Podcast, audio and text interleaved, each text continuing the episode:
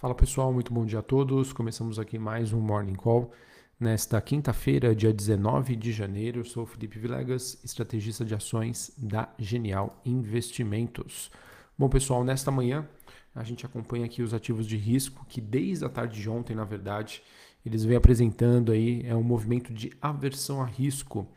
E, no entanto, né, nós temos queda né, para as principais bolsas globais, queda para criptoativos e também para as commodities, além né, de um movimento de fortalecimento é, do dólar, que não, não acontece nesta manhã, mas aconteceu ontem, e de abertura das taxas de juros. E conforme, inclusive, né, eu comentei ontem com vocês, é, a gente está vendo aí pela primeira vez em 2023 os mercados reagindo talvez de maneira um pouco mais racional diante né, da divulgação de dados sobre a economia americana, que ontem se mostraram aí bem mais fracas do que o esperado. Né? No caso, a gente teve a divulgação de vendas no varejo e dados sobre produção industrial, que acabaram mostrando aí uma economia com uma evidente perda é, de momento, né? uma perda de tração.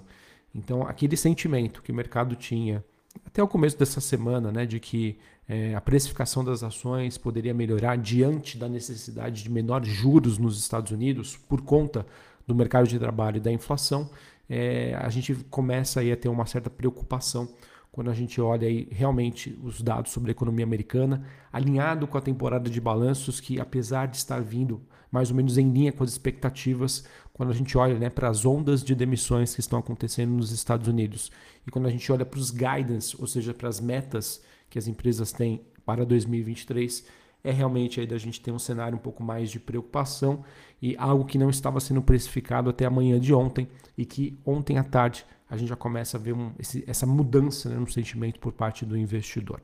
Bom, falando então sobre como estão o desempenho aí dos ativos de risco nessa manhã, a gente teve a bolsa de Xangai na China com alta de 0,49, Hong Kong caindo 0,12 e a bolsa japonesa caindo 1,5%.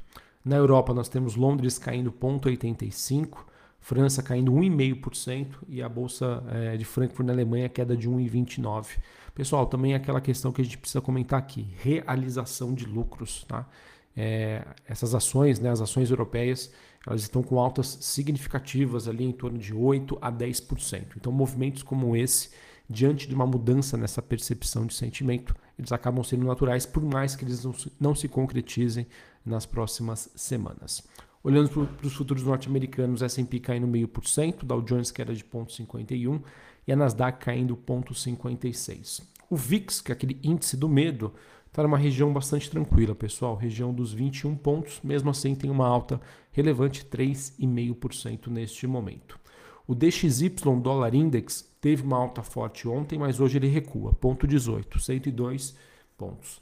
Em relação à taxa de juros de 10 anos nos Estados Unidos, a mesma coisa. Ontem a gente passou por um processo de abertura, ou seja, mercado precificando mais juros, mas ao mesmo tempo a gente tem uma queda hoje de 0,21. Bitcoin, que subiu nas últimas semanas mais de 20%, caindo 2,20 neste momento, na faixa ali dos 20.700 dólares a unidade. E diante desse sentimento de recessão à vista, até as commodities, né, mesmo com sinalizações de reabertura da China, acabam sofrendo. Petróleo WTI negociado em Nova York queda de 1,20, 79 dólares o barril. O Brent, que é o contrato negociado em Londres, queda de 1%. Cobre recuando 1,5%. Níquel subindo 2,5% e o minério de ferro na China tendo mais um dia positivo, uma alta entre 1 a 1,5%. Beleza, pessoal? Ouro, quase me esqueci de falar aqui, subindo 0,13%, 1.909 dólares a onça Troy. Beleza, pessoal? Então é mais ou menos aquilo que eu uh, estava comentando com vocês. É, a gente viu um movimento de recuperação dos ativos globais influenciados por reabertura da China, expectativa de menores juros nos Estados Unidos. Porém, a gente já vinha acompanhando alguns dados né, que mostravam um enfraquecimento da economia americana, que aqueles são aqueles dados antecedentes, né, dados é, soft data que o mercado chama.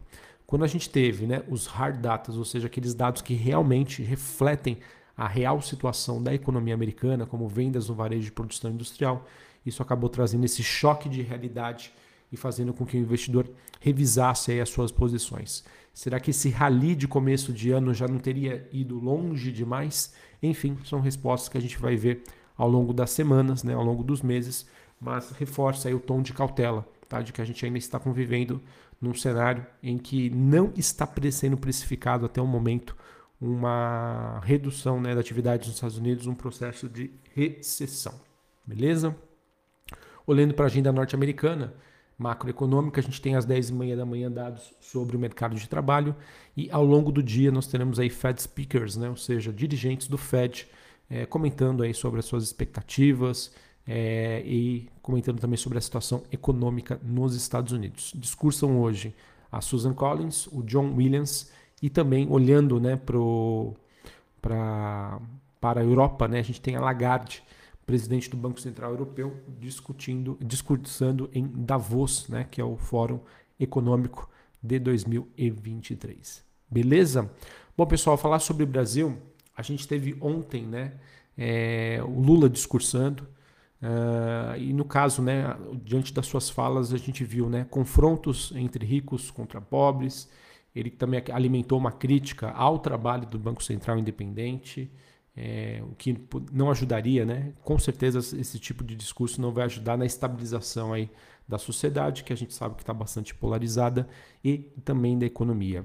Sobre o Banco Central, ele disse, né, abre aspas, eu posso te dizer com minha experiência, é uma bobagem achar que um presidente do Banco Central independente vai fazer mais do que quando o presidente era quem o indicava.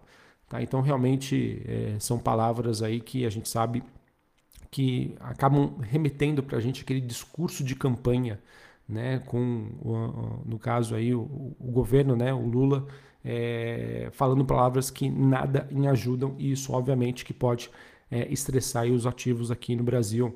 A gente que vem acompanhando nas últimas semanas o movimento de fechamento da curva de juros, com discursos né, mais pró-mercado, de responsabilidade fiscal, de reformas, né, do governo numa tentativa, numa força-tarefa para tentar fechar as contas de 2023 e que isso por si só, alinhado com dados macroeconômicos mais fortes, mais fracos, perdão, do que o esperado, foram, digamos, a combinação para que o mercado entendesse de que, poxa, pode ser que exista espaço para uma redução da taxa de juros em 2023 e esse tipo de discurso, na minha opinião, não ajuda em nada só a piora aí a situação. É, parece né, que o Lula não entendeu que todos aqueles aquele cenário né, e, a, e tudo que ele tinha nos primeiros governos não é o que ele vai ter daqui para frente. Então, muito provavelmente, se ele continuar com esse discurso, é, a gente vai ter uma situação ainda bastante negativa para a economia brasileira e que isso, obviamente, vai ser refletido na precificação dos ativos. O presidente também acabou defendendo a isenção do imposto de renda à pessoa física a quem recebe até 5 mil reais por mês. E o custo dessa medida, né, é, nas estimativas do mercado, poderia ter em torno ali de um impacto entre 110 a 120 bilhões de reais por ano, podendo chegar a 173 a depender de ajustes e outras deduções. Ou seja, pessoal, mais situações aí para estressar o cenário fiscal e que isso acaba sendo negativo para a precificação das empresas ligadas à economia doméstica. Beleza? Então, enfim, é uma, uma situação aí que a gente ainda deve conviver é, e que deve trazer bastante volatilidade, e por isso eu reforço com vocês. Vale a pena ter uma exposição em ativos domésticos? Sim, essas ações estão muito baratas, mas talvez seja uma posição mais especulativa, mais de curtíssimo prazo, para quem consegue acompanhar aí as movimentações diárias do mercado. Ou para você, investidor de longo prazo, que acredita que é, hoje está barato, amanhã pode estar ainda, mas você teria é, recursos o suficiente para ir montando uma posição com visão aí mais de longo prazo. Caso contrário, pessoal, a gente gosta ainda mais é, de ativos mais conservadores, que dependam menos né, da, da, desse sentimento em relação à, política fiscal. E quando a gente foca aí no cenário internacional, China tem ajudado bastante aí nesse processo de reabertura, beleza? E o que, obviamente, acaba fortalecendo as nossas exportadoras, tá bom?